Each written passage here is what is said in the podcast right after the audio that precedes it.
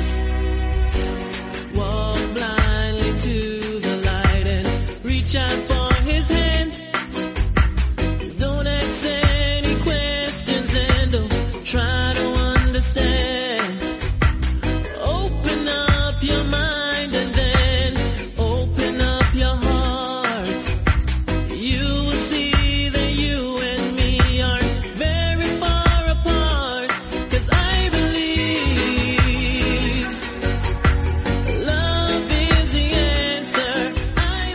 Bienvenido un día más a una nueva edición de MM Adictos. Hoy es 15 de noviembre, domingo, eso quiere decir que, por desgracia para muchos, hubo eventos de UFC. Digo por desgracia porque no paran de hacer eventos todas las semanas y bueno, ayer ya hablé del tema de la calidad, de lo que mm, representa a veces el tener un exceso de, de cars y de eventos que realmente no llevan a mucho. Pero bueno, aún así, vamos a analizar hoy UFC Vegas 14.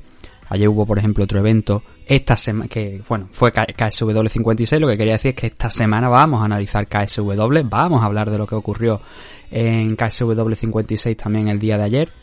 Porque además de las dos peleas importantes que había, volvía a pelear Mario Zaronsky y a sus 40 años, que ya, ya había, creo, había tenido una pelea anteriormente, hace no demasiado tiempo, pero esta era la pelea importante, esto era el regreso a la competición fuerte, grande, de un luchador que igual muchos no lo conocéis, lo cual me llamaría la atención porque, si no recuerdo mal, Zaronsky estuvo peleando también en Estados Unidos, Así que, aparte de, bueno, la época de Dream, eh, el tiempo que pasó en Japón, una, ya digo, un grandísimo luchador. Y peleó ayer en KSW 56, pero ya digo, eso lo analizaremos a lo largo de la semana. Así que ya os puedo confirmar que vamos a hablar de ese evento.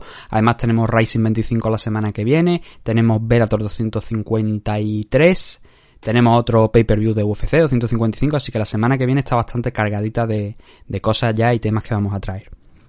Antes de empezar a analizar ese UFC Vegas 14, las vías de contacto, dónde podéis escribirnos, dónde podéis encontrarnos, MM Adicto, en Facebook y en Twitter, en correo electrónico, por correo electrónico, mmadicto.gmail.com, en Instagram, mmadicto-podcast y en Twitch y en YouTube, para cuando hacemos directo o subamos algún vídeo, que realmente lo que hacemos es su- subir los programas, porque como digo muchas veces no hay tiempo para más, es eh, TV, tanto en Twitch como en YouTube.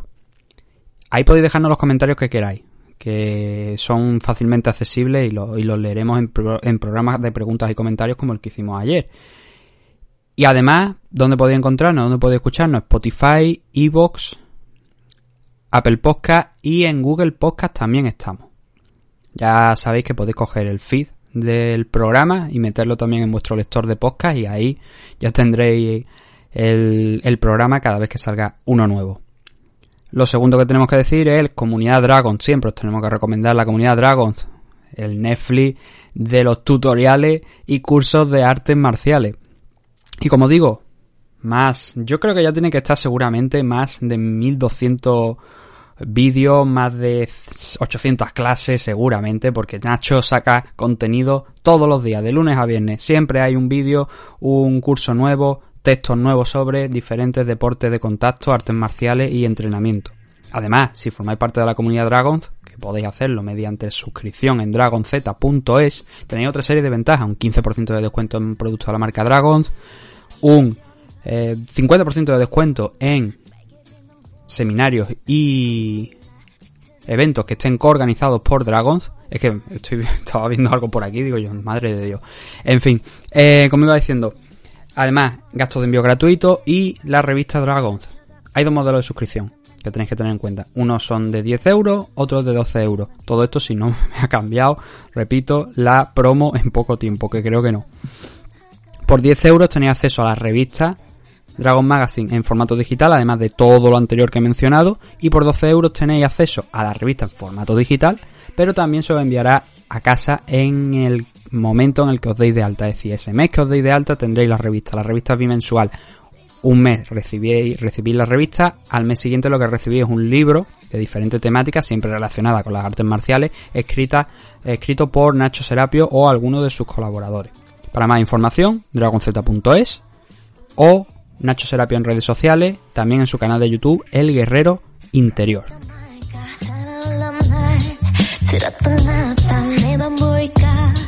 지기가 감날 넌 모르는 척 안아줘 너의 번호 story 넌 벌써 안가 생각이 래 sorry but 내 맘도 같아 다가와줘 boy 여기 기다려줄래 넌 모르는 척 쳐줄게 Empezamos con el análisis de UFC Vegas 14, que yo tranquilamente se lo podía llamar UFC Vegas 14 porque, en mi opinión, vaya por delante. Seguro que hay gente a la que le ha gustado esto. Pero es un chorizo de tres pares de, de demonios. Además, se cayeron varios combates. Ya sabéis que a principio de semana Mahachev se había salido del enfrentamiento que iba a tener contra Rafael Dos Años y entró Paul Felder, algo digno de aplaudir. Pero veréis, es que es más, es que no solamente se quedó ahí, porque conforme fueron pasando las horas después de los pesajes, se cayeron tres combates. El primero, Julián Márquez contra Saparbev Safarov, que estaba en la main card, desaparecido. Antonio Arroyo contra Eriander, también fuera. Y Luis Molca contra Quiñones, contra José Quiñones, el Teco, también se cayó. Todos esos combates se cayeron después. Bueno, uno de ellos, en el caso de Safarov, creo que fue entre media. Me parece que no llegó a, ser después justo de los pesajes, pero el, el de Eric Anders, que fue por problema de Anders, y el de Molca contra Quiñones, que fue problema de Molca, em, todos fueron por temas de, problemas de corte de peso. Además, por supuesto, como he dicho, de Seilan Mahachev contra Rafael Dos Años, con lo cual se nos quedó una card de nueve combates. Y bueno, nueve combates dice, vamos a ir rápido. Los cojones, vamos a ir rápido. en total hubo siete decisiones de esos nueve combates. Siete decisiones. Claro, es difícil. Y me, tra me traslado a lo que dije ayer y me reafirmo en lo que dije ayer. De estas cards son innecesarias. Son bastante, bastante innecesarias. Bastante innecesarias. Y no es que lo que se haya quedado fuera tampoco fuera a cambiar mucho el, el nivel de la card. Realmente, por desgracia, no lo iba a hacer. Entonces, claro, espero, deseo que para 2021 esto no siga así, que nos den un poquito de más sustancia. Que si tenemos que tener dos cars o tres cars solamente al mes, bienvenidos sean. Pero en la manera de la... Dentro de lo posible por parte de UFC, me gustaría que recapacitaran un poco, que pensaran si esto, hombre, a ellos les sale rentable, claro que les sale rentable, ¿por qué? Porque ESPN paga eh, un montante al año por no sé cuántas cars y claro, ellos quieren su, su producto, y, pero su producto es... Con respeto, con respeto siempre a todos los luchadores, que eso siempre insisto en ello, pero es poco más que, digamos, lamentable. Vamos a empezar aún así, a comentar todo lo que ocurrió ayer. Empezando por la car preliminar, que bueno, luego, claro, dijeron en un primer momento que iban a ser cuatro combates de la main car.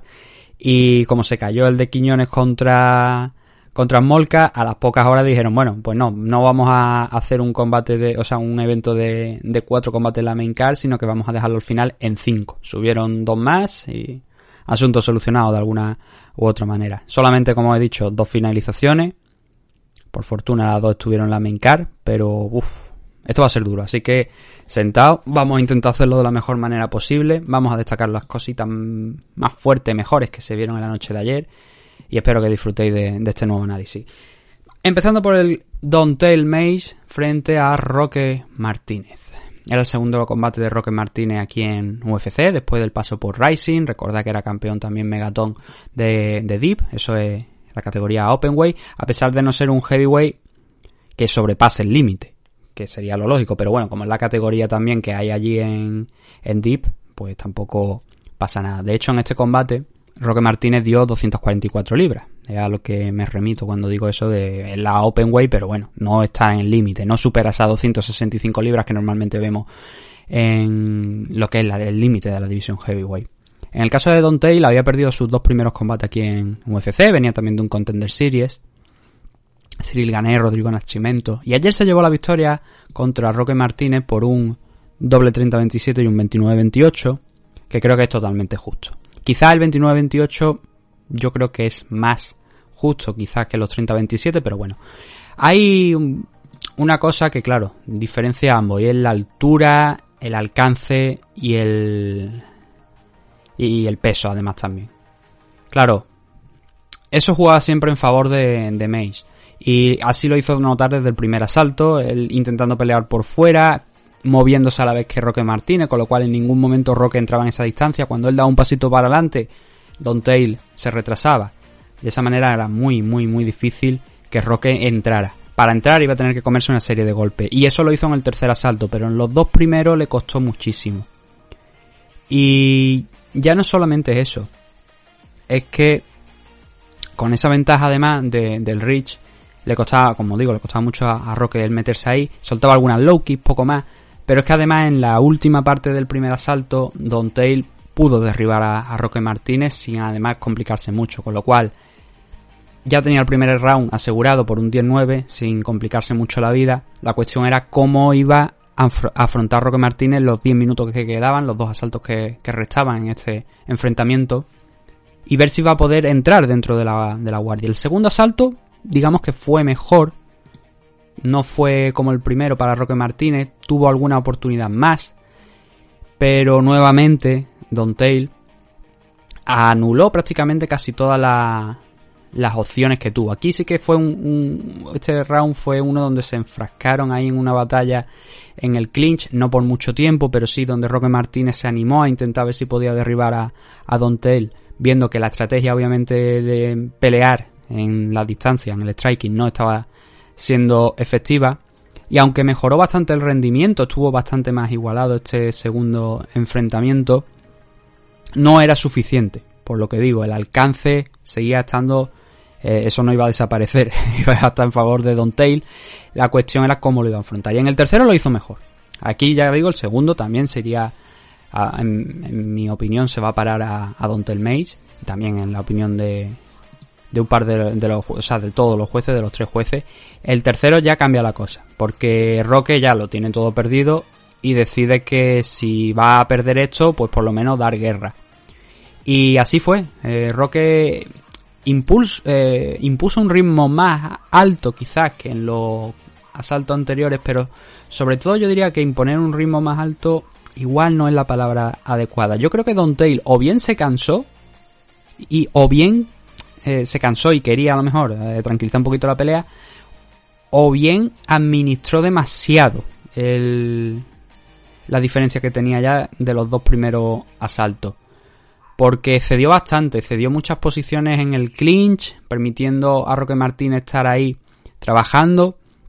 De hecho, hubo un momento donde en uno de de esas situaciones en la que estaba en el clinch, Roque Martínez le llegó a coger un headlock y si quizás hubiera tirado hacia atrás, a lo mejor podría haberlo puesto en una guillotina. Pero claro, el físico tan grande de Don era complicado para, para Roque Martínez. Pero bueno, esa papeleta que tenía de entrar en la distancia y poder golpear la solventó bastante bien en el tercero, subiendo la, la guardia arriba alta, intentando entrar.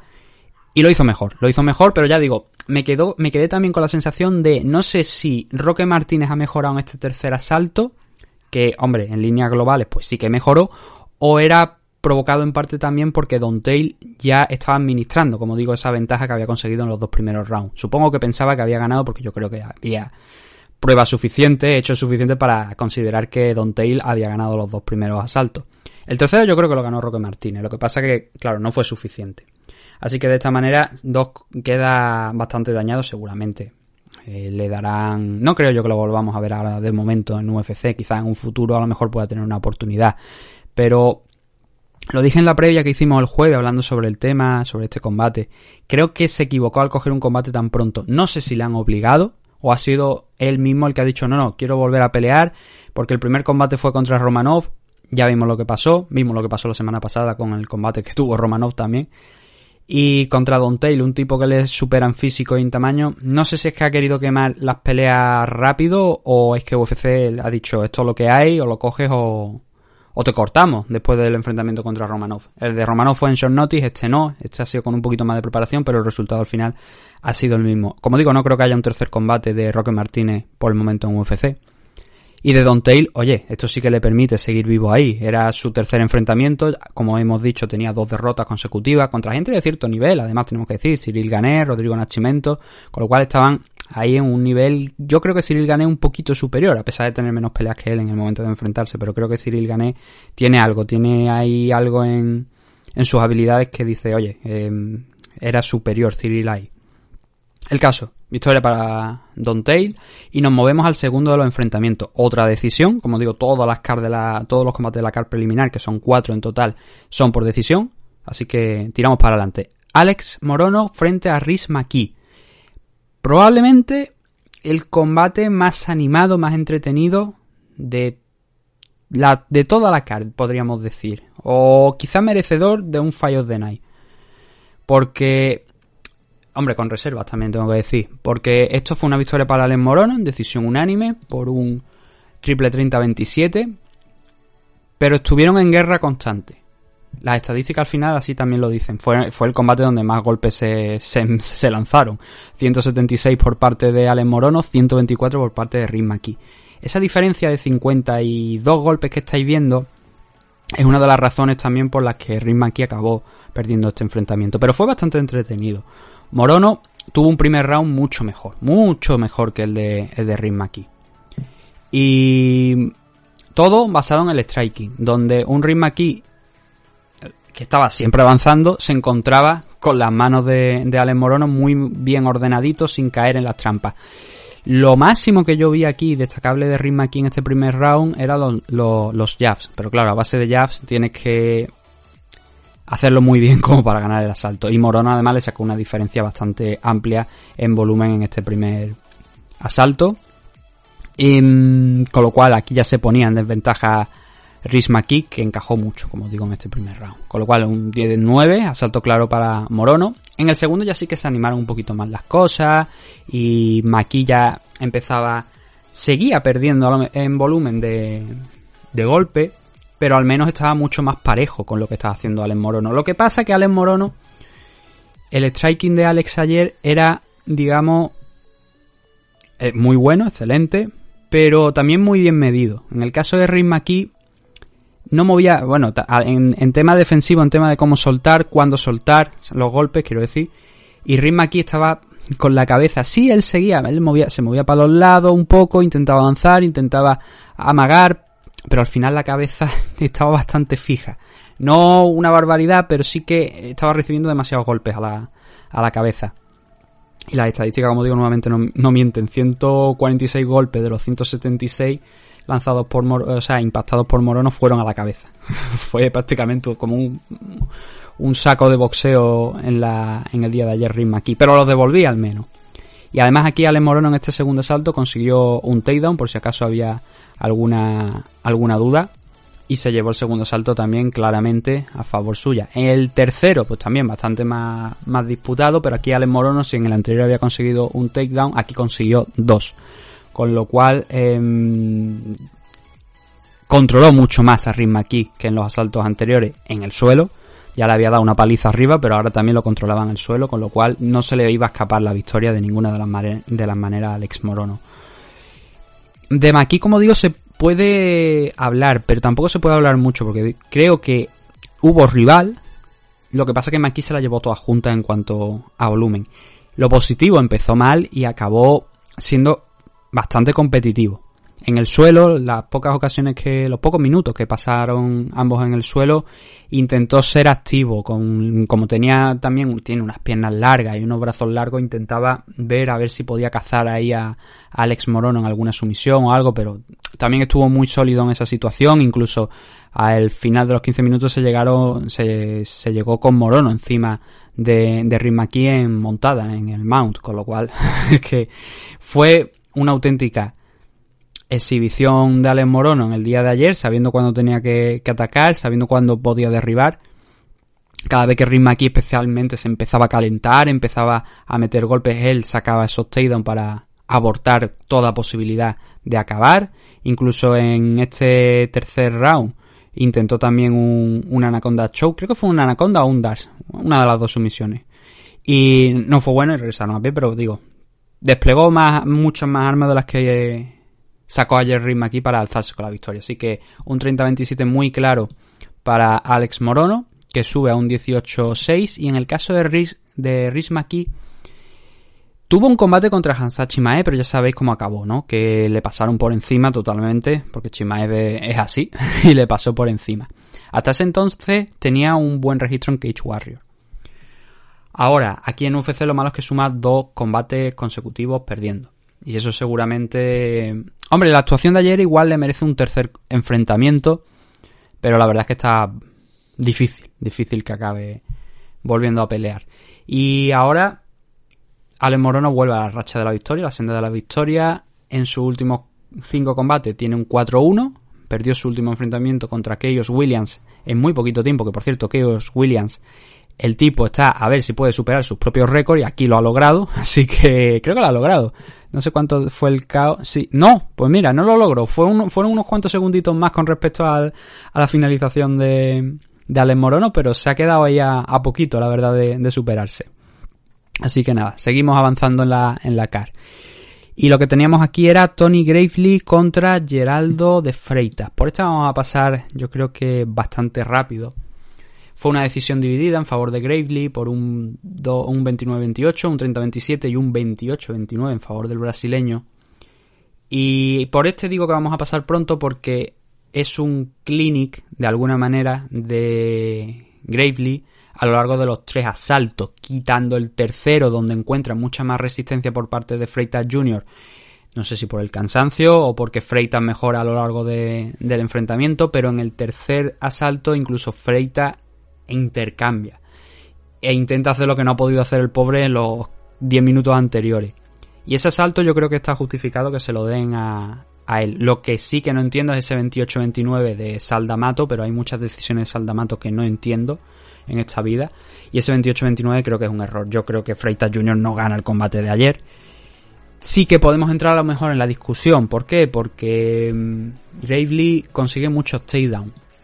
Lo que pasa que tampoco saca mucho de ellos, pero claro, si tu rival no hace nada tampoco y tú consigues esos takedowns, son puntos que van sumando a tu favor. Y si de 15 minutos tú controlas 10 minutos aproximadamente, estás encima de tu rival con esos takedowns, con ese, eh, esos intentos contra la jaula. Además muchos de los takedowns fueron en el centro de la jaula, que fueron limpios, que no es que fuera que se apoyara a lo mejor con, contra la jaula y consiguiera... No, no, no, fueron wrestling puro y duro de, de Gravely y consiguió hasta 7 de los 17 takedowns que, que intentó en la noche de ayer. Siempre 2 3 takedowns por, por asalto. Y en striking, ya digo, quitando el tercer asalto, donde Freitas pues fue un dejándoselo todo, fue a dejárselo todo y, e intercambiar como si no hubiera un mañana porque sabía que tenía que finalizar el combate. No lo consiguió, pero dejó muy buenas sensaciones en el striking eh, de Freitas. Y también el suelo, quiero, eh, quiero mencionar lo que no lo, no lo he dicho, pero a pesar de ser derribado una y otra vez, de Freitas tenemos que reconocerle una cosa. El tipo lo intentó absolutamente todo contra la lona. Intentó armbar, intentó triángulos, intentó un homoplata también. Y estuvo muy activo. Y en una de esas quizás podía haber cazado a, a Gravely y Gravely lo sabía. Daily estuvo con precaución, intentando asegurar las posiciones, levantarse cuando no lo veía muy claro, pero al final los takedowns seguían entrando y seguían entrando en el centro de la jaula, con lo cual ya no tienes esa oportunidad también de acercarte a la pared, de poner la espalda, sentarte, intentar levantarte. Esas oportunidades no se las daba tampoco por lo general. Tony Gravely anoche a, a, Geraldo de Freitas y al final el brasileño acabó cediendo esa decisión. Yo creo que lo justo es un 29-28 pero el tercer, incluso el tercer asalto puede que sea un poquito justo y el 27-30, o sea, el 30-27 en favor de, de, Gravely lo puedo ver también, pero desde luego para mí lo más justo sería un 29-28. Tony Gravely ayer tuvo una, lo que se puede considerar una buena actuación. Pero ayer fue una noche de wrestlers. lo vimos aquí con Tony Gravely, lo vamos a ver ahora con el siguiente combate. Permitidme que no pase directamente al siguiente combate, pero porque quiero hablar de, de cómo va Tony Gravely y cómo va Geraldo de Freitas después de este combate. En el caso de Tony Gravely, debutó contra Brett Johnson en UFC, perdió por sumisión y aquí ha arrancado la, la decisión. Yo creo que no debería ser. Bueno, lo de dividida unánime al final ya sabéis cómo es, pero yo creo que bajo criterio de los jueces debería haber todo dado la victoria a, a Tony Gravely en el día de ayer, pero bueno, No vamos a quejarnos por ello. Otro luchador que había salido del Contender Series, pero de la temporada anterior, de 2019, no de este año. Y en el caso de Geraldo de Freita, debutó con victoria frente a Felipe Colares en UFC, pero ahora suma dos derrotas consecutivas. Solamente ha peleado una vez este año. Em, ha perdido, que ha sido ahora contra Tony Gravely, y la anterior también fue una decisión dividida. No recuerdo el combate contra Chris Gutiérrez, pero este ya digo que aquí no hay decisión dividida que valga. Aquí perdió de manera bastante clara, por lo menos para mí. Supongo que a lo mejor ese 29-28 que le ha dado Sal de Amato puede que esté motivado y me vaya a permitir verlo. Efectivamente, por el primer asalto. Pero lo que no entiendo es el segundo. O sea, Sal de Amato de alguna manera, ahora que lo tengo por aquí por delante, creo que lo hace todo al revés. Al revés. El primer asalto, vale. Puedo entender a lo mejor un 10-9 que no. Pero puedo entenderlo por las, sumisiones que he dicho, esas que he enumerado de esos intentos de sumisión que intentaba um, de Freitas en el primer round. Puedo llegar a entenderlo. No lo comparto, pero lo puedo llegar a entender. Pero en el segundo asalto, cuando he derribado hasta tres veces Freitas y en el striking tampoco se ve mucho, es que no le ha dado un 10-9 un 10 en el tercero, que creo que es el más claro a favor de, de Freitas si hay alguno. Michael Bell, de hecho, también le ha dado el segundo. Yo esta decisión no la acabo muy bien de entender. Pero bueno, allá ellos. Es que es verdad también que en el tercero, he de decir que en Gravely de nuevo lo derriba, pero en el striking estuvo muy bien Freitas en el tercero, por eso yo creo que si hay que darle un asalto es el tercero, pero desde luego el primero y el segundo tengo mis muchas, mis dudas. Lo importante es que no se le capó la victoria a Tony Gravely y eso es lo positivo para él.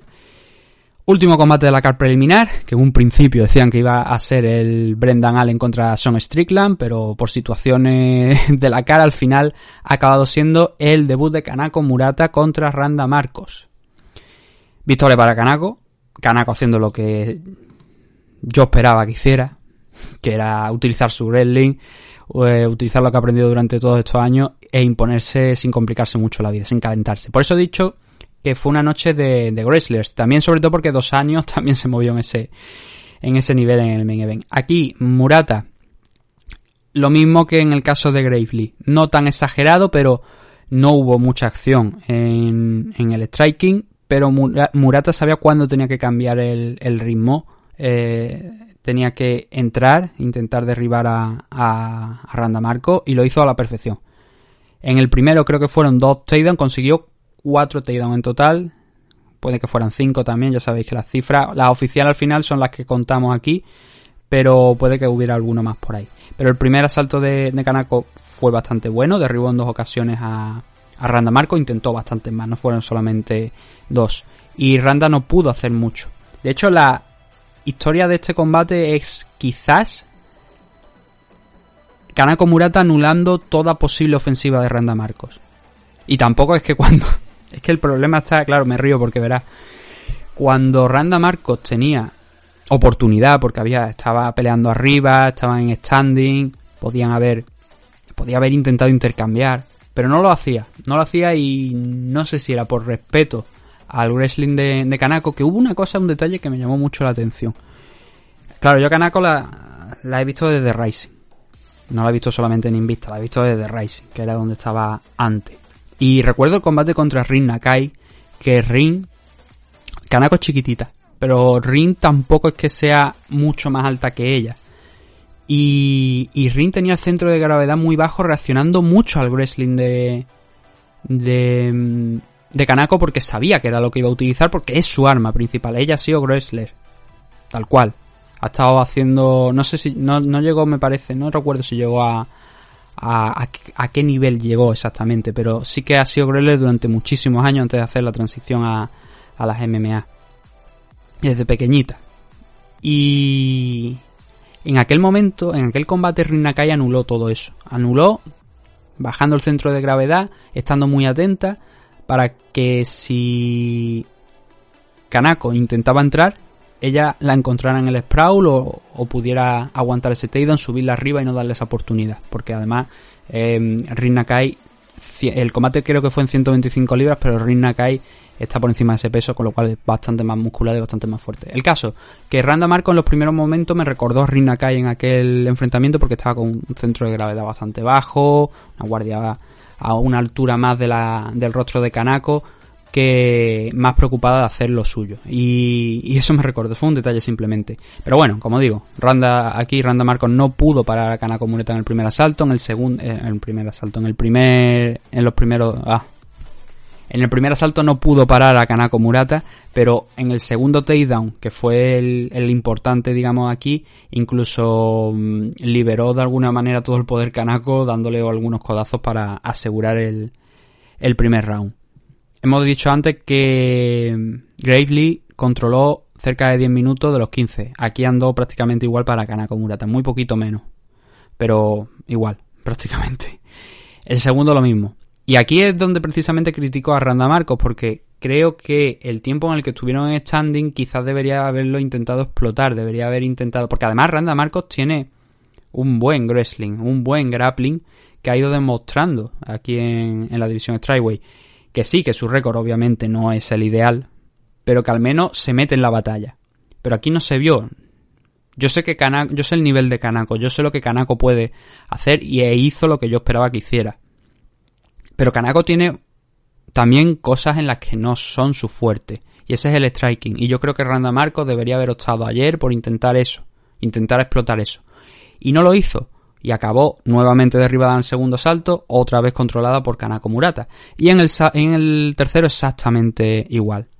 Otra vez Kanako la derribó en una o dos ocasiones y, y ahí la tuvo. Hubo un momento donde eh, Kanako en este tercer asalto donde le cogió un headlock, quizás podía haber intentado ahí eh, sacar una sumisión, pero eh, la defendió muy bien Randa Marcos, tiró los brazos de, de Kanako, los cogió, los agarró, los sacó a fuerza y, y, y anuló todo, todo el peligro. Con lo cual, los tres asaltos sin ninguna discusión para yo para mí no hay ninguna discusión de que Kanako Murata ganó el combate de ayer, que ganó todos los asaltos, que Randa Marco tuvo que demostrar, tenía que haber demostrado algo más si quería salir victoriosa de ahí. También es verdad que cogió el combate con poquita preparación, eso hay que reconocérselo. Iba a ser contra Liviña Sousa, no iba a ser contra Kanako Murata, o sea, contra Randa Marcos este primer enfrentamiento, pero bueno, al final es un poco lo que hay. Y como es lo que hay, pues tienes que adaptarte. Y ahora Random, Randa Marcos, que ayer, según la retransmisión, decían que tenía un 10-10-1. Pero ahora, según diversas páginas, vemos que el récord sería ahora ese 10-10-1. No sé si que fue un error o, o qué. UFC le puso una derrota de más. Pero según, como digo, otras páginas que recogen récord, Tapology, por ejemplo, tiene un 10-10-1 de récord. Ahora mismo, después de esta derrota contra Kanako. Lo peor para ella es que son tres derrotas consecutivas. Amanda Riva, Mackenzie Dern y ahora contra Kanako. Pero era lo esperable. Para mí era lo esperable Kanako. Era campeona de la división Strikeway de Invicta cuando, cuando firmó el contrato con, con UFC. Haciendo más de lo que vimos anoche. Y...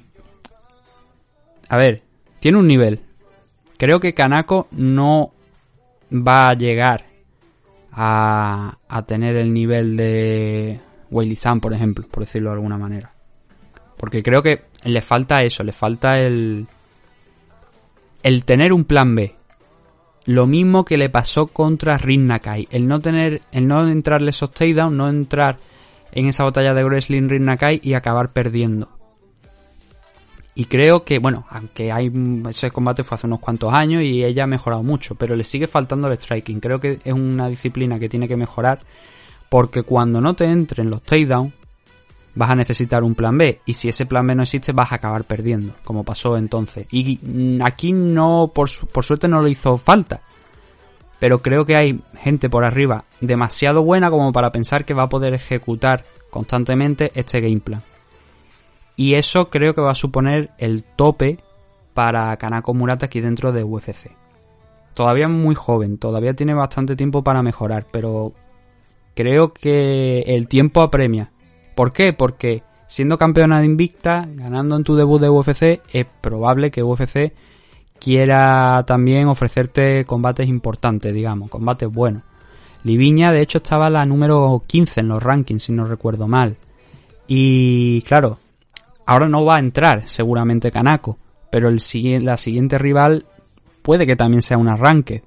Y a partir de ahí, pues creo que que mejorar, creo que mejora. Me gustó lo que vi ayer, obviamente, pero era lo que esperaba. Así que hoy tenemos que hablar de una victoria para Kanako Murata, cerrando esta main, esta car preliminar. Vamos a hacer aquí una pausa y cuando volvamos ya nos pondremos a hablar de la main card, que son cinco combates, pero al menos un par de ellos fueron bastante rápidos, hay que decirlo, y eso nos va a aliviar un poco la tortura, entre comillas, de este evento. Así que no os despeguéis, que ahora volvemos aquí con, con más MMA Adictos.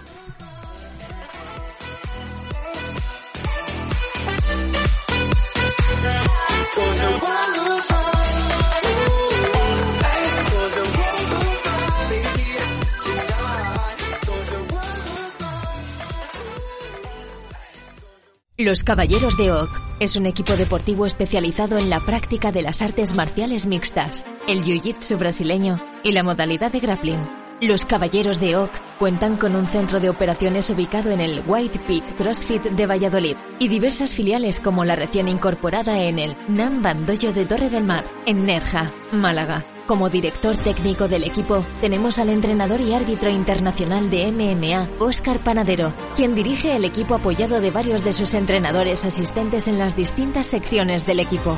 Todos nuestros entrenadores y ayudantes están debidamente titulados y acreditados en la modalidad en la que imparten sus respectivas disciplinas. A su vez, Óscar Panadero imparte clases en el Campeón Club Experience de Sabadell, Barcelona, y cuyos competidores se integran al grueso del equipo. Podéis encontrar información sobre los Caballeros de Oak en sus redes sociales oficiales de Instagram y Facebook, visitando su canal de YouTube, Los Caballeros de Oak, o solicitar información mediante correo electrónico a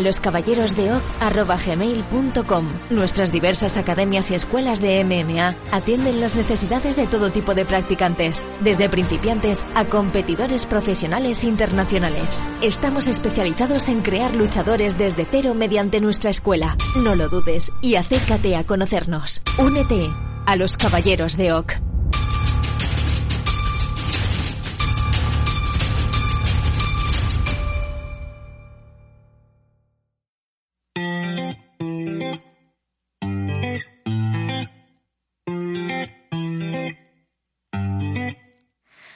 해라는 두 글자에 네가 보고 싶어 날 속맘에 담아 oh.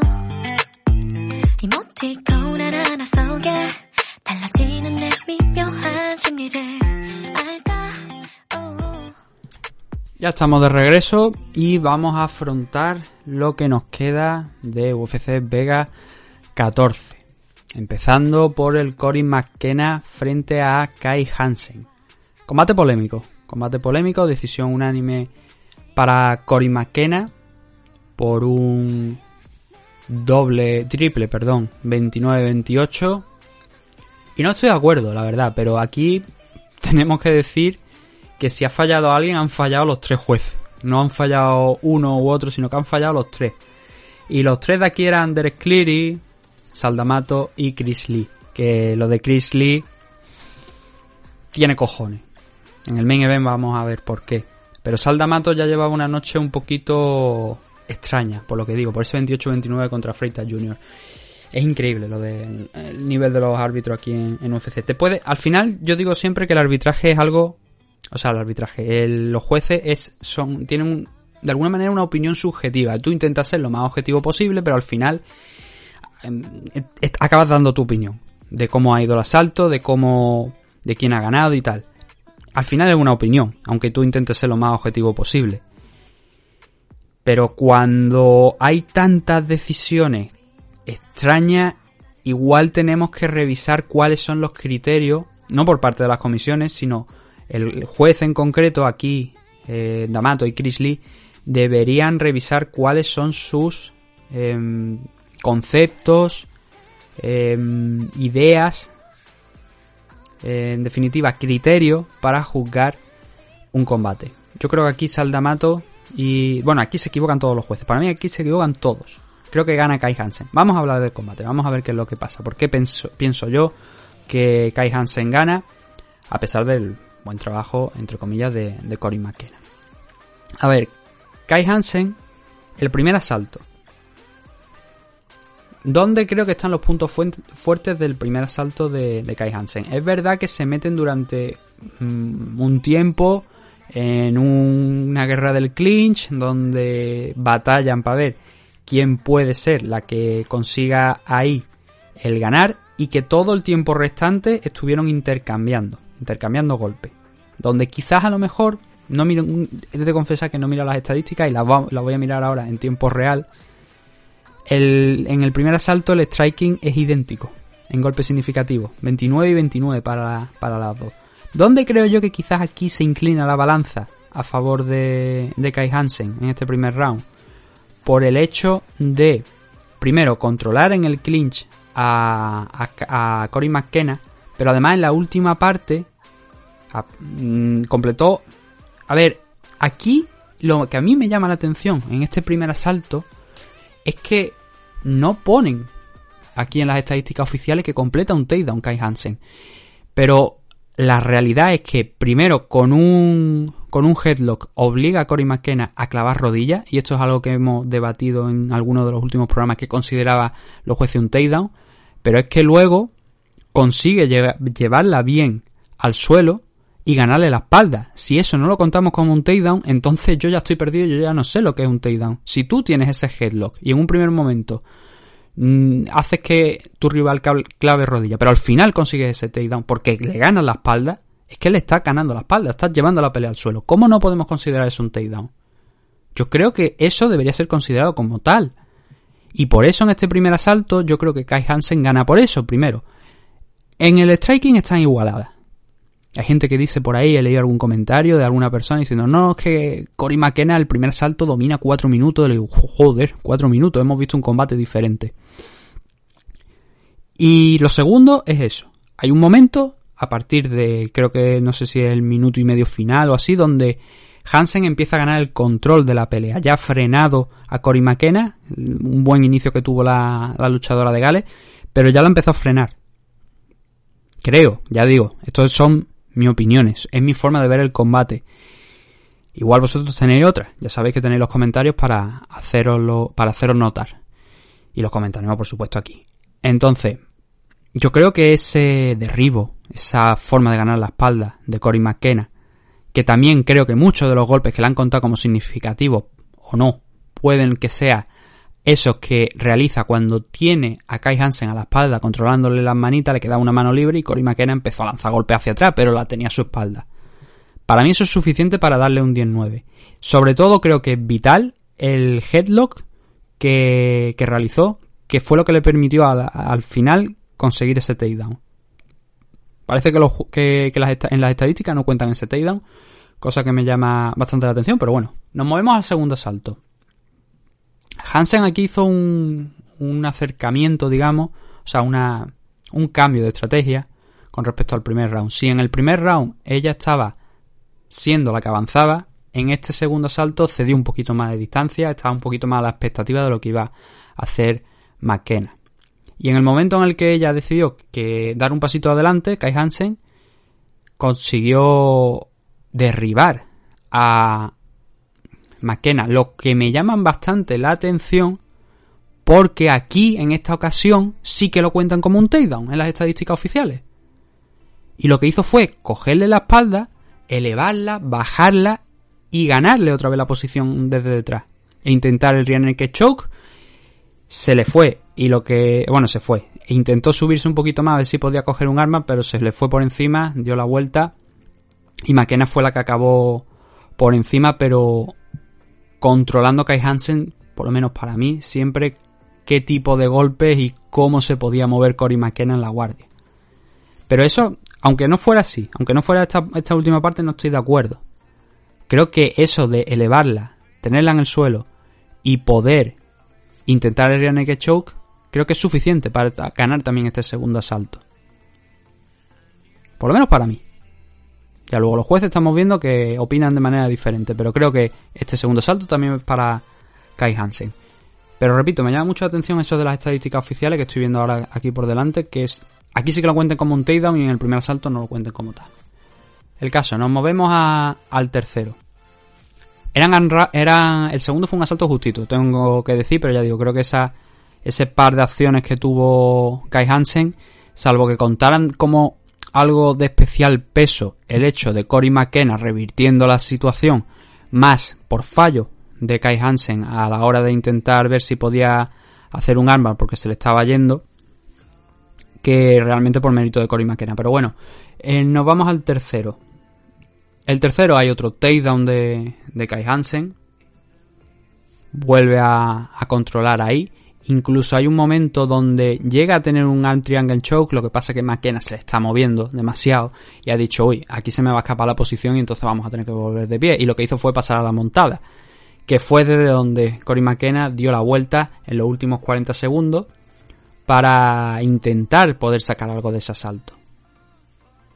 Pero en golpe no hubo mucho, porque además el takedown de, de Kai Hansen en este tercer asalto no tardó tampoco una barbaridad en llegar. Dispuso de bastante tiempo para golpear.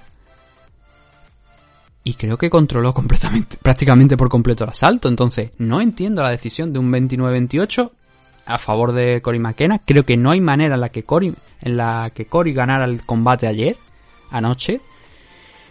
Y no sé, igual ellos tienen unos criterios diferentes, yo tengo unos criterios diferentes, pero entonces si los jueces tienen unos criterios diferentes significa que la gente de los medios no tiene ni puñetera idea, que muchos de los aficionados que llevamos viendo este deporte durante muchísimos años tampoco tenemos ni idea. Que son los jueces los que tienen idea. Pues perdónenme, eh, perdonadme, pero dudo de ello después de ver este enfrentamiento y la decisión de este enfrentamiento. Si bien, tengo que decir, no creo que sea un robo, creo que la decisión es errónea. Creo que los dos primeros, bueno, los dos, yo tengo los tres asaltos, pero puedo ceder uno. Puedo ceder uno a, a Cory McKenna sin, sin muchos problemas. Bien sea el, especialmente el primero podría llegar yo a entender que, o el segundo, quizá el segundo donde, como digo, es bastante justito, más bien el segundo que el primero, porque es bastante justito, la verdad. Eh, no hubo tampoco grandes acciones ofensivas como para de- decidir que esto fuera así. Pero sí que el takedown ese creo que ayudó a inclinarlo en favor de Hansen. No veo el 29-28, no veo la victoria para Cory McKenna, pero bueno, ya digo. Yo no soy juez, yo solamente soy aquí un chimpancé dando mi opinión y creo que, me- que ayer se equivocaron. El caso, Cory McKenna, no sé si había algún tipo de interés o algo, pero mm, digo esto porque tiene ahora ya Faber en la esquina gana, se pone con un 2-0 en este 2020. No creo que la vayamos a ver más, o quizás sí, quién sabe. Y bueno, 2-0 quiero, a ver, permíteme que corrija. Esta era su primera pelea aquí dentro de UFC, había ganado en agosto su oportunidad después de participar en un Contender Series y la metieron aquí. Entonces, su primera victoria realmente, su primera pelea en UFC, su primera victoria, pero dos dentro de lo que es la estructura de, de Endeavor, eh, dentro de, de UFC. Solamente tiene seis combates, siete combates, y la única derrota que tiene en su carrera profesional fue contra Nicole Diseñi, que es la actual campeona de AFL, de la división Strikeway. Así que, bueno, vamos a ver. No estoy contento con la decisión, la verdad, pero tampoco se trata de que yo tenga que estar contento, no. Creo que es errónea. Creo que es errónea, no un robo, pero definitivamente errónea. Y Kai Hansen, que había debutado contra Jinju Frey aquí en UFC, demostrando que tenía lo suficiente como para derrotar a la campeona Atomweight. También esa diferencia de peso creo que fue notoria, fue bastante evidente en aquel combate contra Jinju Frey. Y aquí no puede contra Cory McKenna. No le han dejado ganar. Yo creo que no lo han dejado ganar. Y es una pena porque una chica, bueno, ambas tienen, son muy jóvenes. En el caso de, de Kai Hansen es de las más jovencitas. Cory McKenna también tiene la misma edad, pero creo que bueno, Cory McKenna me parece que es más, unos meses más joven, creo que ella. Y bueno, oye, por lo menos hay talento ahí, ahí para seguir creciendo, pero uff, creo que fue un error en la decisión de ayer. Lo que pasó en el siguiente es que no dejaron la decisión en manos de los jueces.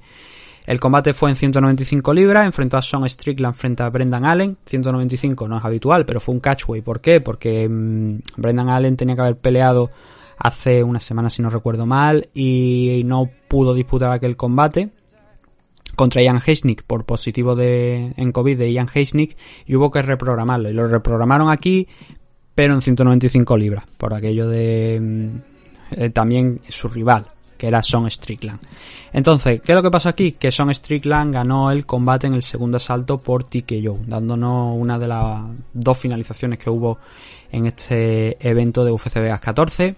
Son Strickland suma y sigue con una gran actuación. La verdad es que fue bombardeo prácticamente por saturación.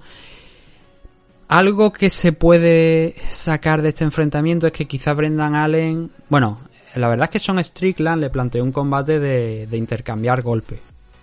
Algo que puede llegar a llamar la atención teniendo en cuenta que Brendan Allen también es un buen, un buen grappler. Pero mm, Strickland hizo lo que quiso con él prácticamente. No una barbaridad, pero sí que eh, tenía muy claro lo que tenía que hacer sin mezclar, sin mezclar mucho los golpes, hay que mencionar también. Porque estaba constantemente utilizando el jab en la máxima distancia posible, ocasionalmente metiendo el, el cross para hacer el 1-2 y seguir sumando puntos. Lo que pasa es que empezó muy bien en, el, en la pelea porque al poco de empezar consiguió agarrar una pierna de Brendan Allen y pateó la pierna trasera, con lo cual le hizo caer, entró en la guardia. Pero Strickland lo estuvo manteniendo un, un poco ahí en, el suelo hasta que cedió algo de espacio y dejó que Brendan Allen se, le, se levantara. Pero a partir de ahí, Allen iba poco a poco calentando, iba entrando en combate, iba de menos a más. Pero esa primera parte que acabo de mencionar con ese derribo y, y ese tiempo que estuvieron en el suelo, creo que fue suficiente para, sumado a la segunda parte del round, donde Strickland mantuvo el trabajo contra Brendan Allen, eh, creo que eran suficientes para, para darle el, el, asalto. La pelea estaba, la verdad es que estaba bastante bonita porque estaban intercambiando, se estaba igualando mucho el, el combate, pero todo cambió en el segundo asalto, donde a pesar de Allen salir a presionar más a Son Strickland, le faltó algo. No sé si, como en el caso de que hemos hablado antes de Rhys McKee, si fue mover un poquito más la cabeza o no intentar entrar tanto en el juego de Son Strickland, porque Strickland estaba bastante estático, pero lo estaba convirtiendo en una pelea de perros, digamos, donde estaban los dos clavados y estaban intercambiando golpes. ¿Qué es lo que pasa? Que con eso te arriesga a que te conecten justo en el punto idóneo para acabar cucaracho, digamos. Y eso fue lo que le pasó a, Brendan Allen. Lanzó un combo Son Strickland de tres golpes que provocaron el knockdown y que cuando se levantaba Brendan Allen recibiera un par de golpes más para volver a mandarlo a, al suelo y que Herding determinara que la pelea se había acabado. Brendan Allen quizás podría haberlo hecho mejor. Creo que tampoco utilizó ese grappling que le habíamos visto en alguna otra ocasión. No lo, no lo intentó, no intentó ni siquiera llegar a derribar a, a, Strickland. Y quizás eso de quedarse estático, viendo que Son Strickland está especialmente estático, puede que no fuera lo más inteligente. Y al final nos llevó a este resultado. Eh, victoria para Son Strickland, como digo, minuto y medio del segundo asalto. Y esto permite a Strickland sumar su segunda victoria en, en este 2020. Un total de tres victorias consecutivas y a seguir creciendo, porque la verdad es que en apenas 15 días ha derrotado a Jack Marshman con una muy buena actuación y ha derrotado a Brendan Allen. Sobre todo esta victoria frente a Brendan Allen es importante. ¿Por qué? Porque creo que Ian, ayer dije que Ian Heisnick están, creo, me parece, pensando de enfrentarle. No sé si era Kelvin Gastelum, pero si eso no acaba ocurriendo, oye, igual deberíamos darle esa oportunidad a Son Strickland porque Brendan Allen era el rival original de, de Ian Heisnick. Entonces, si podemos empezar, puede empezar Son Strickland el año fuerte enfrentándose contra Ian Heisnick, bienvenido sea. Pero no sé. Hombre, obviamente un combate de... Es que creo... Ahora mismo no lo recuerdo. Si me dejáis un segundo lo puedo comprobar. Eh, creo que Ian Heisnick me parece que era Kelvin Gastelum. Si no era. Sí, efectivamente, Kelvin Gastelum para el 30 de, de enero. Mm, yo me lo habría reservado para el ganador de este combate. Y más viendo la actuación de Son Strickland que está prácticamente impoluto, que no le ha tocado mucho. Le llovieron golpes porque ya digo que el, el final del, del, primer asalto y especialmente el tiempo que duró el segundo estuvieron intercambiando muchísimo, un gran volumen de golpes pero en, yo creo que le da tiempo a recuperarse de aquí al 30 de enero. Entonces me llama la atención eso, ¿no? Que no pensaran en enfrentar al ganador de este frente a, a Ian Heisnick. Pero también es verdad que obviamente un Calvin Gastelum contra Ian Heisnick llama mucho más. Pero son Streetland ahora mismo con un 22-3 de récord, yo creo que ha hecho lo suficiente para ya ganarse una oportunidad. Brendan Allen, para esa racha tan buena de victoria que llevaba, que no solamente es que eh, fuera aquí en, en UFC, sino que se remontaba a un total de 7 victorias consecutivas tanto eh, con esa victoria que tuvo en el Contender Series como las que tenía fuera en, la LFA como campeón de la división middleweight y que aquí en UFC se extendió derrotando a Kevin Holland que no es nada fácil y luego a Tom Breeze y a Kyle Daukaus. Ahora pierde contra Son Strickland, vuelve a la casilla de salida, en la primera derrota en UFC y creo que va a hacer daño. Pero creo que después de lo que vio anoche le viene bien, entre comillas. Nunca una derrota viene bien, pero digo esto porque quizás esto le va a servir para ver los errores, ver dónde ha fallado y creo que hay fallos bastante más que evidentes. El entrar en el juego que quería Son Strickland no fue lo ideal, las cosas como son.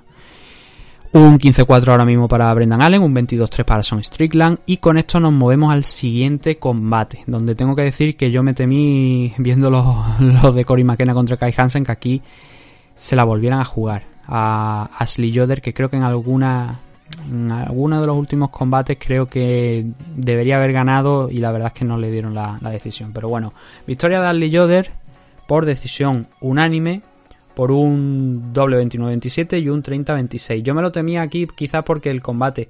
eh, hemos hablado de Gravely, hemos hablado de Murata, pero este combate fue la verdad bastante disputado, pero hubo muchos scramble, hubo mucho intento de revertir las posiciones, tampoco cuando la pelea tocaba el suelo eran especialmente claras las posiciones, digamos, pero Joder siempre estaba un pelín por delante en alguna de las acciones.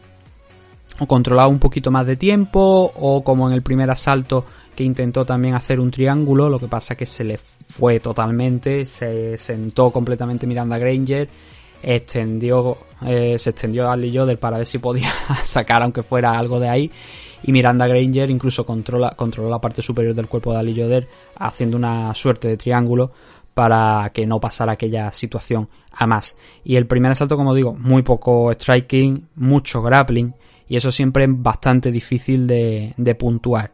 Granger tuvo más control, más tiempo de control total en este primer asalto, pero yo creo que acciones significativas y además takedown, sobre todo completado, concretamente uno con que lo sacó, sacó un throw para caer al suelo, pero repito, el control no era lo suficientemente bueno, pero intentos de sumisión, ese takedown que estoy hablando, eh, la diferencia en striking, digamos que el striking inexistente, creo que Ali Yoder lo intentó más en el primer asalto, aunque no fuera especialmente efectivo, y que el primer round debería ser un 19. Ahora miraremos las puntuaciones de los jueces por encima de lo que, de lo que he dicho, asalto por asalto, para ver si, si encaja las cosas, porque no sé si la verdad encajan o no. El segundo asalto, a mí yo la verdad que tengo los tres asaltos ganados para Ali Yoder, con lo cual yo estoy más por ese 30-26 que lo que dan los otros dos jueces. El segundo round, mucho más de lo que he mencionado al principio. Mucho más grappling, mucho más control, sí, en esta parte por parte de Ali Yoder. Aquí sí que controló bastante más en la pelea Ashley frente a, Granger. Y, e incluso yendo otra vez al suelo. Pero no fue un takedown limpio, fue porque fueron al suelo, cayeron las dos y ahí se, metí, se metían esa serie de scramble que finalmente Ali Yoder consiguió asegurar ganando media guardia. Algo que tengo que destacar mucho es en esos scramble las posiciones en las que quedaban. Una, un gran grado de flexibilidad de ambas. Yo llego a hacer la mitad de ella y me parto. O sea que imaginaos cómo puede estar la situación. Pero muchísima flexibilidad por ambas partes y oye, eso, eso también se trabaja. Eso es una de las cosas que también se trabajan. Y me gustó, me gustó mucho este enfrentamiento contra Ali Yoder o sea, entre Ali Yoder y Miranda Granger, pero como digo, Scramble tras Scramble y al final, como digo, en este segundo salto lo más destacado es que cuando se dispersó toda esa niebla de los múltiples Scramble, Ali Yoder quedó encima en media guardia. Así que también creo que este segundo salto fue para ella. El tercero, aquí sí que se animó desde eh, desde el principio, Ali Yoder, consiguiendo el takedown muy prontito, cuando quedaban todavía más de 4 minutos por delante, llegando incluso a la montada, Aquí animándose también con, con el Gran Pound, el Gran Pound para, para hacer daño.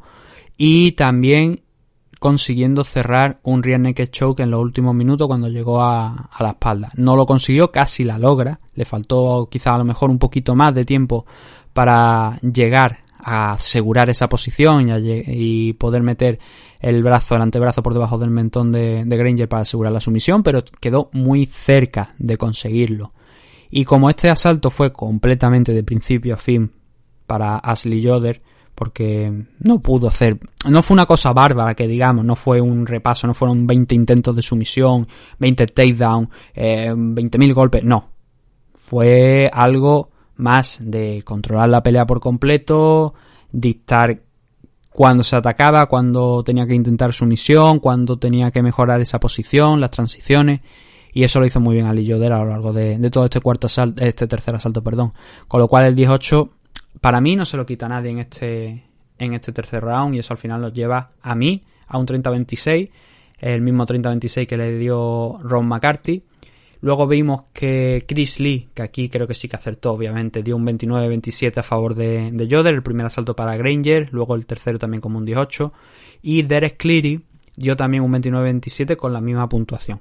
Segundo, tercer asalto, tanto Chris Lee como Derek Cleary se lo dieron a, a Ashley Yoder y el primero a Granger. Ya digo que el primero quizás a lo mejor es donde podíamos tener un poquito más de discusión porque no hubo posiciones realmente claras, digamos, a excepción de ese, a lo mejor, ese intento de sumisión que hablaba desde abajo de ese triángulo de, de Ashley Yoder.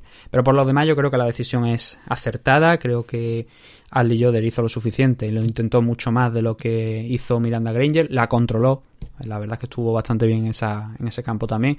Y al final aseguró la victoria. Para un total de 8-6 ahora en su récord. La primera victoria en este 2020. Tuvo un combate contra Liviña Sousa en agosto y venía de una racha de dos derrotas consecutivas, Randa Marcos y Liviña, con lo cual ahora vencer a Miranda Granger al menos le da algo de aire para seguir en la compañía, porque la racha que lleva Lee Yoder aquí en UFC es bastante irregular. Empezó con tres derrotas consecutivas, le permitieron continuar en la empresa, ganar dos combates, pudo ganar dos combates, ahora otra nueva racha de dos derrotas y ahora una victoria.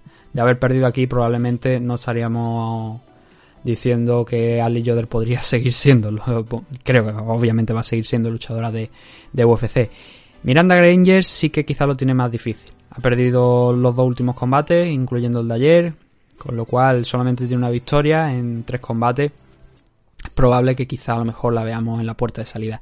La verdad es que son era un combate intrascendente, porque quizá a lo mejor esto, la única estipulación entre comillas, ¿no? Hablando si nos metemos en tema de pro wrestling era loser leaves down, es decir, el que pierda, la que pierda sale de, de la empresa. Igual a Miranda Granger le dan un tercer combatito más, una tercera oportunidad, cuarta sería en todo UFC, pero una tercera, un tercer combate sumado esa racha de dos derrotas para continuar. Puede ser. Si lo han hecho con Ali Yoder y con otros luchadores y luchadoras, no veo por qué no lo pueden hacer con Miranda Granger.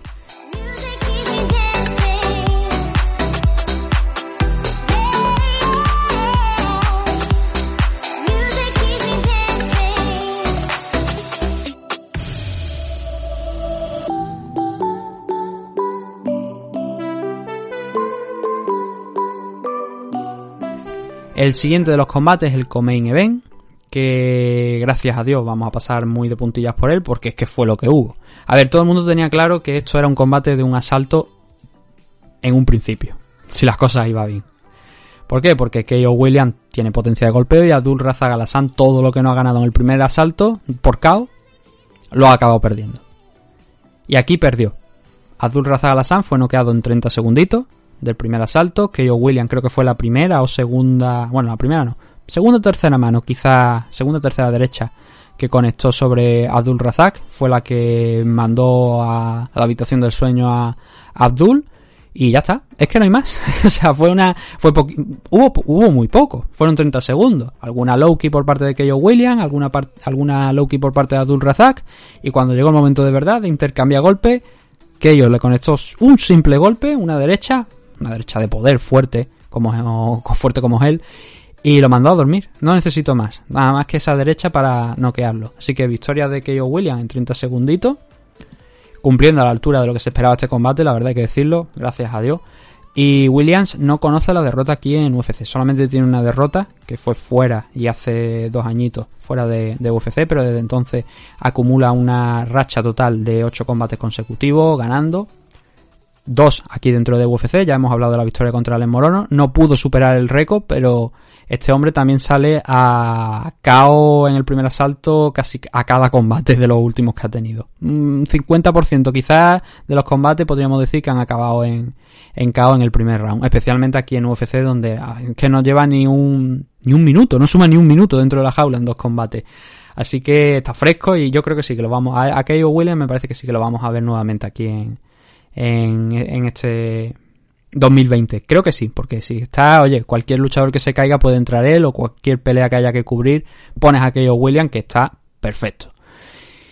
Y Abdul viene de perder contra Munir C, ahora pierde contra Keio William. Es un tipo al que siempre puedes recurrir y que sabes que si o noquea o le noquean. Entonces quizás tenga un poquito de cancha todavía. Yo creo que no van a despedirlo con dos combates.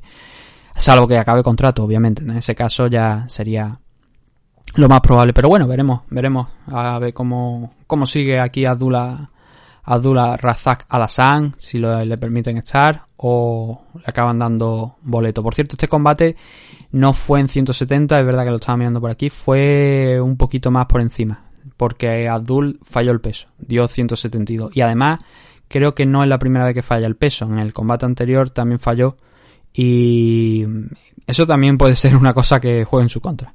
Veremos. Le dan como favorito, acabó noqueado. Main event de la noche, Paul Felder contra Rafael Dos Años. Una decisión dividida, que cogió hasta por sorpresa a Paul Felder. Cuando dijeron dividida, cuando dijeron la puntuación de 47-48 que le dio el, el juez Chris Lee, él mismo dijo, ¿cómo es esto posible? Y creo que cuando hasta un, un luchador pone cara de cómo es esto posible, creo que es indicativo de lo que ha pasado. Paul Felder aceptó el combate con literalmente 5 o 6 días de antelación e, y lo hizo de, lo de la mejor manera que, que pudo, porque no era el combate ideal. Y la verdad es que fue una actuación... A ver, este enfrentamiento se llevó el fallo de Night. Yo creo que hay el de Morono contra McKee o el de Cory McKenna contra Kai Hansen, quizá podrían haber sido más fallos de Night que este combate. Ahora bien, si ese fallo de Night sirve para darle 50.000 dólares a Paul Felder por sus enormes cojones de subirse a la jaula con 6 días de antelación ante un ex campeón como Rafael Dos Años, bienvenido sea. En ese caso no lo voy a discutir. Pero la verdad es que el combate fue una exhibición en gran parte por parte de Rafael Dos Años en, en temas de wrestling. De 25 minutos, tiempo oficial, 14 minutos y 15 segundos de control de Rafael Dos Años. Con lo cual, muy poquito por parte de Paul Felder. Que no nos engañemos, él lo intentaba. Él intentaba igualar el poderío de Rafael Dos Años en el striking. Y por muchos momentos a lo largo del combate lo consiguió. El problema es que cuando Dos veía que podía cambiar la situación que estaba controlando en ese momento, se lanzaba directamente a, la cadera a intentar derribarle. Y en muchas ocasiones no lo consiguió. De hecho, la estadística oficial son 6 takedowns de 22. Pero lo intentaba y dormía la pelea y le daba algo en lo que pensara Paul Felder. Y eso complicaba mucho las, las acciones de Felder que ya tenía que estar pendiente no solamente del poderío, de la fuerza de Rafael Dos Años, sino también de cuando explotaba en el wrestling e intentaba derribarle. 22 intentos de takedown, son una auténtica barbaridad. Pero ayer por Felder no pudo aguantar todo lo suficiente, bien fuera en el suelo, bien fuera contra la jaula cuando lo estaba intentando derribarlo, como para realmente sacar algo, ganar asalto. Puede quizá que el último asalto se lo pudiéramos dar a, Paul Felder. Pero también hubo un par de, de takedowns en ese round cuando mejor estaba, que esa es la clave. Bueno, creo que no sé si el, el, el cuarto o el quinto. Tengo mis dudas de si es el cuarto o el quinto el que a Felder se le podría dar. El cuarto asalto, desde luego, es el mejor asalto de, de Felder. No voy a entrar en un análisis de asalto por asalto porque yo digo, ya es lo que estoy diciendo. Es repetitivo, es constante lo mismo. Cuando Felder empieza a calentar, empieza a estar mejor, ahí explotaba Rafael dos años. No siempre, pero había otras situaciones en las que Rafael decidía entrar directamente al takedown sin mm, ver que por Felder estuviera eh, más activo, sino que lo intentaba ya. Y con eso ganaba gran parte del control de, de los asaltos. Así que, claro, si controlas al rival contra la jaula, aunque no consigas el takedown, pero ya duermes la pelea, si has sacado una diferencia mínima o el striking está igualado, lo que suelo decir. O por lo menos mi visión de, cómo van las cosas. Ese asalto se inclina a tu favor. Creo que quizás el cuarto asalto podríamos llegar a dárselo a, a Paul Felder. Podríamos discutirlo. Porque ahí estuvo, para mí fue el mejor asalto de, de Paul Felder de los cinco. Lo que pasa es que al final dos años controló por más tiempo, pero bueno, en el tema de striking estuvo un pelín mejor, luego también incluso consiguió derribar en ese cuarto salto a, a Rafael Dos Años, cosa que no consiguió en el resto del combate, así que podríamos entrar en esa discusión. Pero ya digo, fue un clean ayer en la noche de ayer de, de Rafael Dos Años, combate, o sea, asalto por asalto.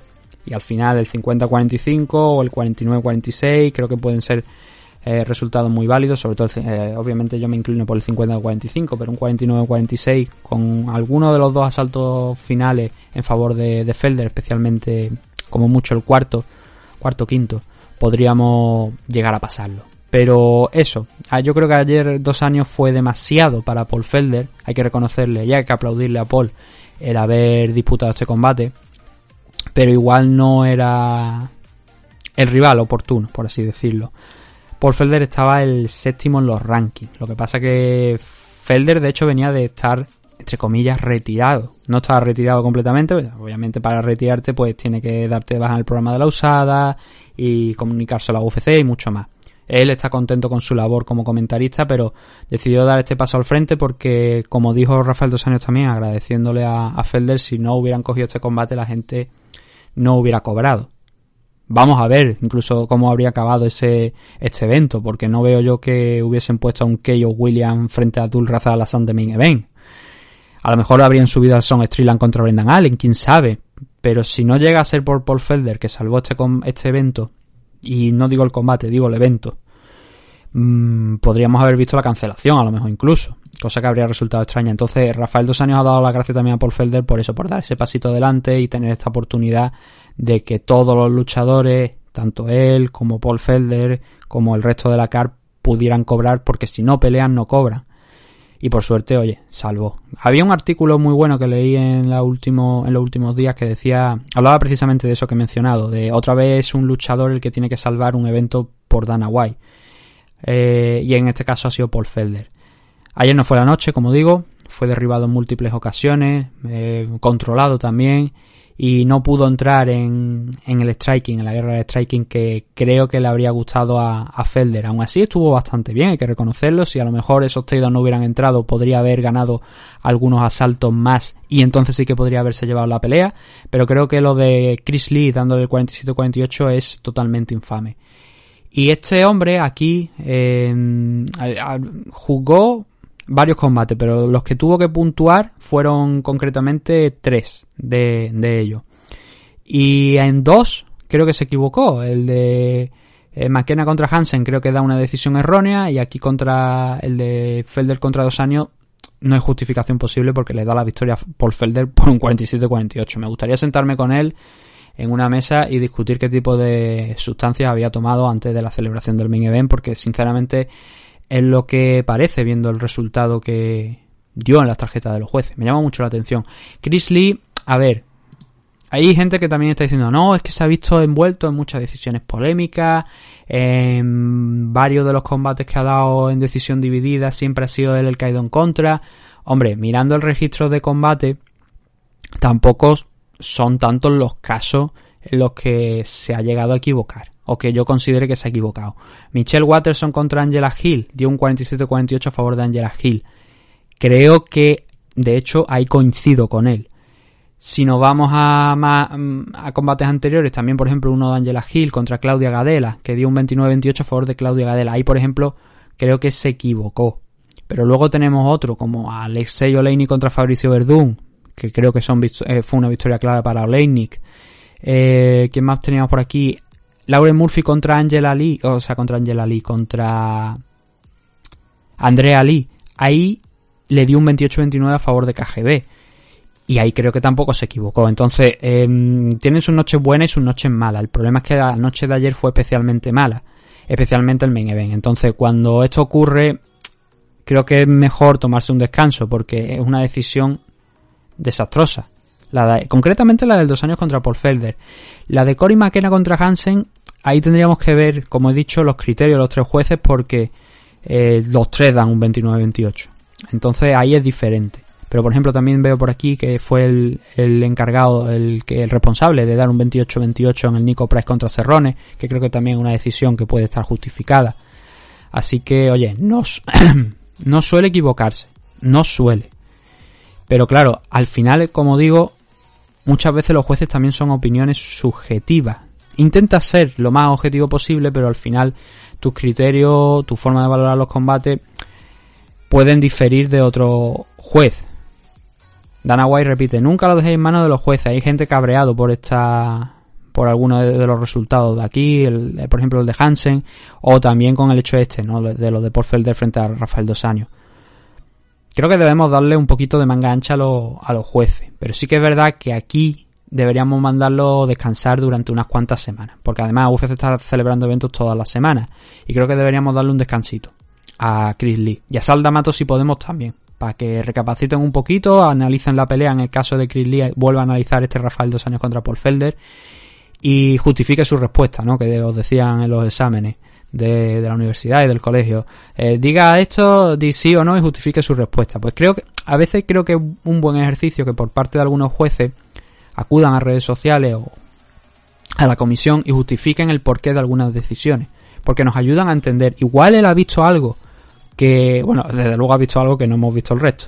Pero quiero decir, igual él tiene un criterio especial o ha visto algo y entonces ahí sería interesante que, que se comentara, que se hablara para saber si, oye, igual se está equivocando o que se está equivocando, ya digo, aquí se equivoca, evidente, pero que a lo mejor podíamos estudiarlo, podíamos ver a ver qué es lo que está pasando. Y creo que sería un buen ejercicio el, motivar las decisiones. Yo aquí, por ejemplo, es lo que suelo hacer cuando estamos analizando esto. Yo intento justificar de la mejor manera posible el por qué veo una puntuación o dejo de verla.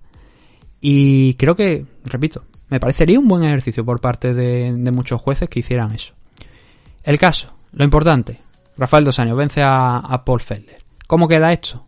Pues ahora Rafael Dos Años directamente ha retado a Conor McGregor. Quiere echar el tiempo atrás para cuando hacia, hasta cuando era campeón de la división y enfrentarse a Conor McGregor. Lo que pasa es que Conor ya, como dijimos el otro día, tiene la pelea firmada contra Dustin Poirier. Bueno, no está el contrato firmado, creo todavía. Y ya sabemos cómo es Conor, pero yo creo que ese combate al final acabará llegando, porque le interesa a él también y porque es contra Dustin Poirier. Aunque un combate contra Rafael Dos Años creo que sería más sencillo que contra Dustin Poirier. Quizás, a lo mejor no, vista la actuación de, de Dos Años ayer con el tema del wrestling y sabiendo que no es el punto fuerte especial de, de Conor McGregor, pero bueno. Es lo que ha pedido, no creo que se lo vayan a conceder. Veremos primeramente si Conor pasa por encima de Dustin Poirier y si es capaz de eso. Yo creo, tuvimos un programa hace un tiempo donde estuvimos hablando de eso, ¿no? De vamos a ver cómo se mueve la división. Yo no descartaría que ese Dustin Poirier contra Conor McGregor acabe siendo por el cinturón. De momento no se ha dicho que sea así, lo cual hace pensar que quizás no vaya a ser así, pero es algo a lo que tenemos que estar, vamos a tener que estar atentos. Porque mm, ya yo manifesté mi opinión de no creo que Dustin Poirier contra Conor McGregor deba ser por el cinturón, pero sí creo que para UFC podría llegar a ser interesante. Entonces tendremos que acabar viendo cómo se maneja la cosa. Ese evento de Conor McGregor contra Dustin Poirier va a ser el del 23 de enero. Vuelve a pelear en enero Conor McGregor. Espero que no vaya a estar otro año fuera de circulación como la, la última vez, como en este 2020. Que peleó contra Cerrone a principios de año y luego desapareció. Espero que no sea así. Y bueno, Rafael Dos Años vuelve a, la división Lightweight. Es un luchador grande, es un luchador que ya no le tiene que ser fácil cortar el peso a 155, pero que bueno, ha hecho este esfuerzo nuevamente para volver. Iba a pelear contra Ilan Makhachev, que estaba por debajo incluso en los rankings de Paul Felder. No sé si va a entrar en séptima o en octava posición, pero creo que Rafael Dos Años sí que va a volver a, a subirse al carro de los contenders de, de la división Lightweight y veremos hasta dónde puede llegar. Son 36 años, creo, ¿no? Sí, 36 años. Paul Felder tiene 35. O no, 36 también. Pues mira, están a la, par ya. Y bueno, en el caso de Paul Felder, eso, estaba en la séptima posición. Perdió contra Dan Hooker, creo que fue una decisión que ganó, pero que no se la dieron. Eh, fue una decisión dividida, así que la verdad es que fue bastante discutida, pero yo creo que Paul Felder en aquel combate contra Dan Hooker hizo más por ganarlo de lo que hizo Dan Hooker, pero al final el resultado no cambia victoria por Dan, ahora con esta nueva derrota contra Rafael Dos Años, suma dos derrotas consecutivas. Y un futuro algo incierto, ¿no? Yo, ayer se le vio bien, ayer dentro de lo que cabe se le vio bastante bien. No pudo mantenerse de pie ni tener alejado a, Rafael Dos Años como para acabar ganando los asaltos y ganando a, a puntos el combate, pero se le vio correcto, se le vio bastante bien para un luchador que peleó este año pero que también llevaba alejado de lo que era estar en activo, digamos, no, no, no entrenar, sino estar con la mente y con la mentalidad adecuada para afrontar un combate. Llevaba pues unos cuantos meses y no se le esperaba. Salió, le dieron esta oportunidad, salvó el evento y hay que reconocérselo. Y así se lo reconocieron, como hemos dicho anteriormente, porque le dieron el fallo de Naya a, este Paul Felder contra Rafael Dos Años. Lo discuto, como he mencionado antes, creo que quizás Alex Morono contra Rick McKee o el Cory McKenna contra Kai Hansen fueron combates bastante más entretenidos. Creo que aquí Rafael Dos Años dominó más del 50%, más del 60%, incluso hasta el 70% el combate. Y no sé, no he visto muy bien por qué le han dado el fallo de Nike, pero bueno. Abdul Razak contra Kao Williams. Eh, Williams se llevó 50.000 dólares por el Kao y los otros 50.000 dólares fueron a parar para Son Strickland. Aquí hubo dos performances de Night y un fallo de Night, como es normal. Si esto hubiera sido antiguamente, pues ya hubiéramos visto, porque realmente no hubo sumisión ninguna en este evento. Y antes, como sabéis, eran eh, Chaos the Night, Knockout of the Night, Submission of the Night y eh, Fallo of the Night. Pero se cambiaron a Performance of the Night y la verdad es que en esta ocasión ha venido bastante bien porque no teníamos sumisión ninguna. Esto es lo último que había de, de este evento. Si surge alguna notilla más, pues la, la comentaremos en los próximos días. Y lo siguiente que tenemos es UFC 255, que va a ser el enfrentamiento. Bueno, hay dos peleas por título. El primero en 125 de la división Flyweight femenina de Valentina Sechenko frente a Jennifer Maya. Y Davison Figueiredo contra Alex Pérez defendiendo el cinturón de la división Flyweight. Como ya sabéis, este no era el combate original, porque el combate original era contra Cody Gabran, pero Cody se hizo daño en uno de los brazos, se lesionó y hubo que cambiar este enfrentamiento. Luego también se habló de la posibilidad de un Marlon Vera contra Jose Aldo, que finalmente no se ha celebrado y que, o sea, no se va a celebrar y que no creo que tampoco, no, no está, finalmente no se programó. Y también Robbie Lawler contra Mike Perry, se lesionó Lawler, se cayó. Y Brandon Moreno contra Alex Pérez, como Alex Pérez ha pasado al main event, pues Brandon Moreno no está, creo, aquí. Sí, está contra Brandon Royal. Ya me, sonaba a mí que estaba, pero no habían puesto actualizado esto. Brandon Moreno va, a pelear contra Brandon Royal. La verdad es que la cara está bastante completa. A mí me parece mejor, bastante mejor, pero de lejos de lo que hemos visto en el día de ayer. También es verdad que es un pay-per-view, las cosas como son, entonces es más probable que eso sea mejor.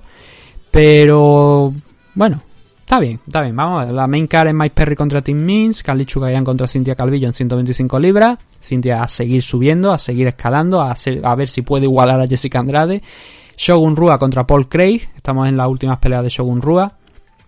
Valentina Sechen, bueno, ya hemos hablado de Coming Event y el Main Event. De todas formas, esto lo hablaremos cuando toque la previa y tocaremos todos los combates, porque fuera de eso, de la main cara, hay algunas cositas interesantes también. Está Antonia Sechen contra Ariane Licky. Pero bueno, esto ya corresponde a la semana que viene.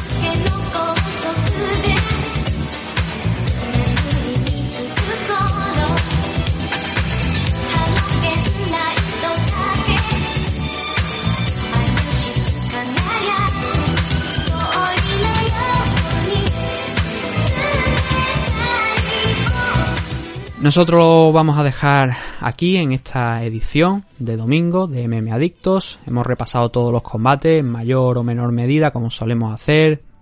Hoy teníamos un poquito más de tiempo, así que hemos podido comentar un, un poquito más. Pero bueno, al final el programa largo siempre, como sabéis, son los análisis de UFC y si disponemos de tiempo en la tarde del domingo para asegurar todo y, y verlo todo, al final sale un programa más largo.